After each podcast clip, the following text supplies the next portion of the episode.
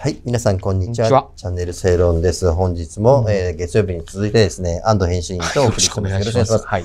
今月号のですね、うん月刊正論うん。ですね、のテーマ、国民置き去りの移民政策。はい。これを大特集でやっている中でですね、はい。私はこれ非常に興味深かった特集の一つ。うんまあ、いろいろ他にも面白いのがあったんですけど、タレントのフィーフィーさんとですね、あの、在日ウクライナ人のナザレンコ・アンドリンさんの対談、うん。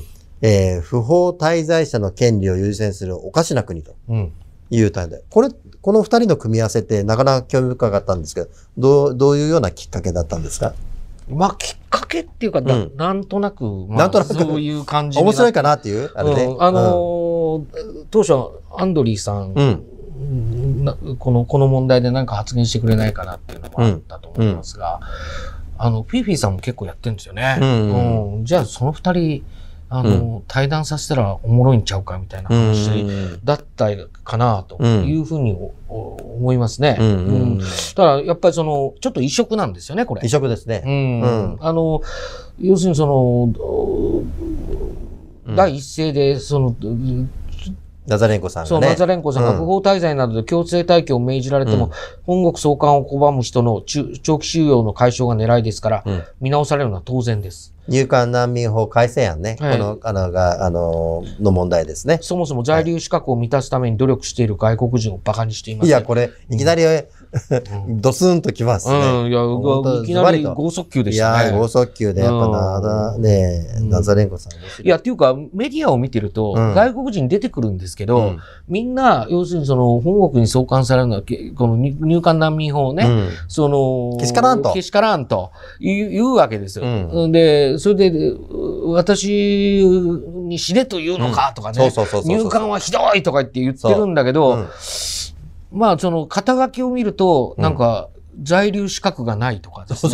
あるいはその難民申請中とかですね。いやもちろんその中うにんその助けるべき人が本当にいるならね。うんだけど、6回、6回、3回、4回とかいっぱいいるわけですよあの、繰り返して。うん。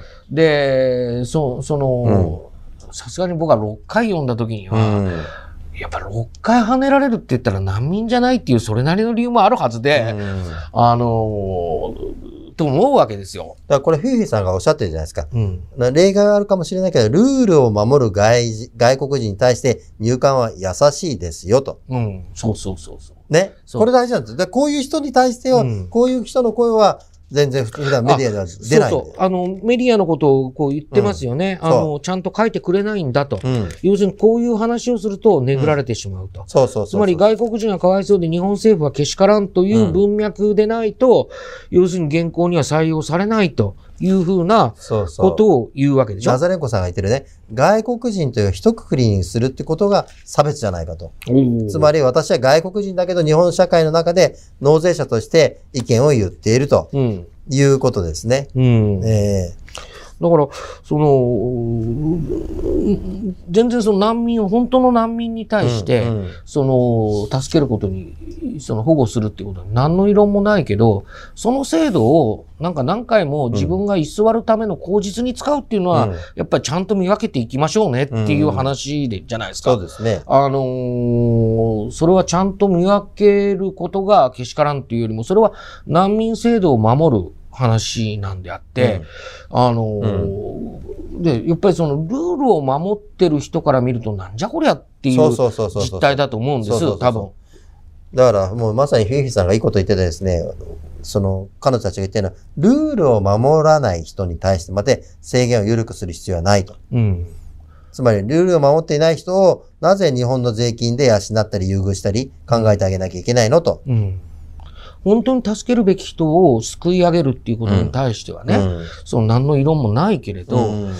まさ、3回、4回もやって、うん。通らないって言うんだったら、うん。それはちゃんと、本当に難民だったらもうちょっと申請のやり方考えた方がいいんじゃないですかっていう話だと思うんです。そううん。で実際ね、その、その、法務省も明らかにしてますけど、うん難民申請の中で、例えば、最初に言ってたことと次々と、あ次々とっていうか主張を変えたりですね、あるいはハンデをしたように同じ主張がこうコピペされたようにとかですね、あの、あるわけですよね。うん。うん、そういうことを、うん。うん、あの、そういうことがやっぱあって、明らかにおかしいとうん。いう実態もあると。うん。で、一方で難民のんその制度っていうものを、うん要するに正していこうとすると、すぐにこう、それがけしからんちゃう話になるんだけど、そうそうそうそうそう。根本的にちょっと報道違ってんじゃないかなっていうふうに思うんいや、ですかね。これ、それで、ナザレンコさん、今、ウクライナ非常に大変な状況でですね、うんウクライナから、まあ、近隣国、そして、まあ、日本にもうん来られている方々もいますけどね、うんそうした中でのナザレンコさんの、えー発言っていうのは、まあ、勇気あることですし、いや、そうですよね。うん非常に、まあ、なんていうか、読んでてですね、もっともだなというですね、うん感心させられる、えーうんところも多いですね。うん。えいや、本当そう思いました。うん。あの、ぜひこれね、あの、うんなかなか、あの、メディアの相場的な、報道の相場で言うと、こういう、ねのまず乗らないですから、うん。あの、おきちんとこういうものに目を通して、本当に何を考えているのかとか、うん。いうことは、あの、ぜひお読みになっていただきたいなっていうふうに思いますね。ううん。ん。あれ、この法案採決の時にね、ねえ、まあ、あ山本太郎氏のあの、ダイブ、はい。うんで、が非常に問題だったけど、もう一つそこであの、その場にね鈴木宗男さん、あの、維新の鈴木宗男さんが怒ってたのは、東京新聞のあの、望月記者。が大声出していたとはい。いうのに怒ってましたね。うん、あの、望月さんがね、あの、確か国会に、うん。あの、子供たちも入管法改正反対みたいな、あの、要するに連れ立ってきてたっていうね、あのーいうのを報じてましたよね。それで委員会の中で大声を何度も上げてたと。すごくこれを、いううん、そうそうそあのー、まあ、鈴木さんというと、ヤジ将軍、国会のヤジ将軍で、もう、すまあ、ね、昔から有名なんだけう。ど、いや、すごいそドスが効いてるんですよね。すごいヤジ将軍なんだけど、そのヤジ将軍の鈴木さんがうん問題だっていうから、よほど、あの、ひどかったんでしょうひどいね。んでしょうね。それは国会のヤジっていうのは、のべつ幕なしうるさいっていうのはね、本当雑音だけど、うん。あの、いいヤジっていうか、わみんながね、なんていうか、くすっと。くずっていうヤジがあるわけですけど、うん。この望月さんのは完全に記者としての立場を逸脱してますよね。あのー、望月さんの書いた記事で、うんそのさっきのデモの話もね、うん子供たちって言ってるけど、子供たち本当はその、川口市内の小学校から動員かけられてるんですよ。だから、うだから川口市内の、それはその、あのー奥富さん。うん、奥富さんのね。奥富さん、まあ、そのあの人市内のこと詳しいですから、うん。じゃあ川口市民から見るとですね、学校行けっちゃ話なんですよ、本来は。あれ何？そうなの？ご学校から動員かけられたの？あかしたのの、みんなで、かわいそうじゃん、要するにな。んか集団で、いや、午後はちょっと、あの、早退しますとか言って、あ、そうなの？えそう、そうらしいですよ。うん。だから、あほんらえ、なで、それ、な何やんの？って言ったら、いや、ちょっと、みたいな話で。うん聞いてたら、デモに動員されてたっていう話。あ、そう、ひどい話だね。えそうそうでそれをそれを、それを子供たちがってやってるわけですよ。子供たちが反対してるって言ってるわけ？いや、だから、それは川口市民から見ると、ちょっと望月さん、ちょっともうちょっと考えてほしいな、みたいな話。元じゃなくて、これ本当に虚偽報道じゃないの。そうそうそうそう。っていう話らしいですよ。東京新聞はね、彼女のことを放置しすぎ。本当に、うん。彼女の活動がね、うん。うん。本当にこれまでなんかまあ、テレビで、ね、出てね、まあ、脚光浴びるからっていうんだけど、明らかに同行してますよね。うん。で、今の話、もっと報じてるべきですよ。ね。その動員かけられたってね。ね。そうなの？それ、ひどい話だね。なんかみんなで示し合わせて、うん。集団でクルド人が、なんか、いや、俺、ど、僕ね、どっから来たのかなというふうに思ってたんですよ、あれ、あの、写真見てね。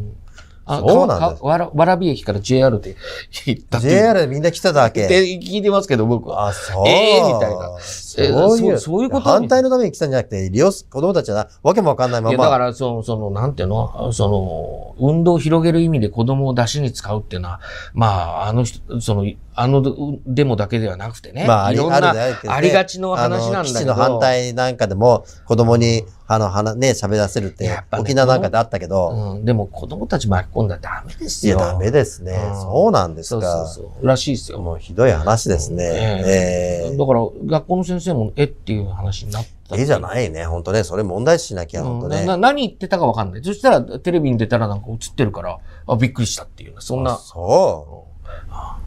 本当にね、こういう実態を、あの、東京新聞読んでたらですね、わかんないですよ。うんうんまあ、そんなひどい話もあります。ええだからだから、その、なんていうかな。ね、このね、だからまずこのうん。入管難民法のね、うん。その改正はひどいひどいと言ってるけど、フィーフィーさんとナザレンコさんの読んでからというんで。やっぱ強制っていうのもね、うん、あるいはその外国人と仲良くするってことにも異論はないけど、うん、その、やっぱり正しい支援とか、そうそうそうそうその、そういうことをきちんと考えないとね、うん、なんか困ってるからって言って、その場その場、その場しのぎのことを、なんか、その、やってもですね、結局彼らは、あの、仮放免中だったり、うん、あの、その、難民申請中で、うん、難民申請に名を借りて、一応、その、居座ってるんだったら、そうですね。それは、事態の問題、先送りじゃないですか。そうですね。うん、はい、今、安藤さん言われたようにですね、うん、この国民置き去りの移民政策ってですね、ぜひ今月は力作ばかりなんでですね、これを読んで、その、えー、ですね、あの、移民問題について考えていただければというふうに思います。はいそしてですね、えっと、7月2日、もう迫ってまいりました、中央公会堂で、えー、安倍元総理のですね、一周期を前にした、うん、えー、討論会、私たちがやるべきこと、うん、えー、残り席わずかですけども、えー、ぜひ、えー、とですね、えー、大阪の近くに、えー、住んでいらっしゃる方、いらしていただければというふうに思います。よろしくお願いします。はい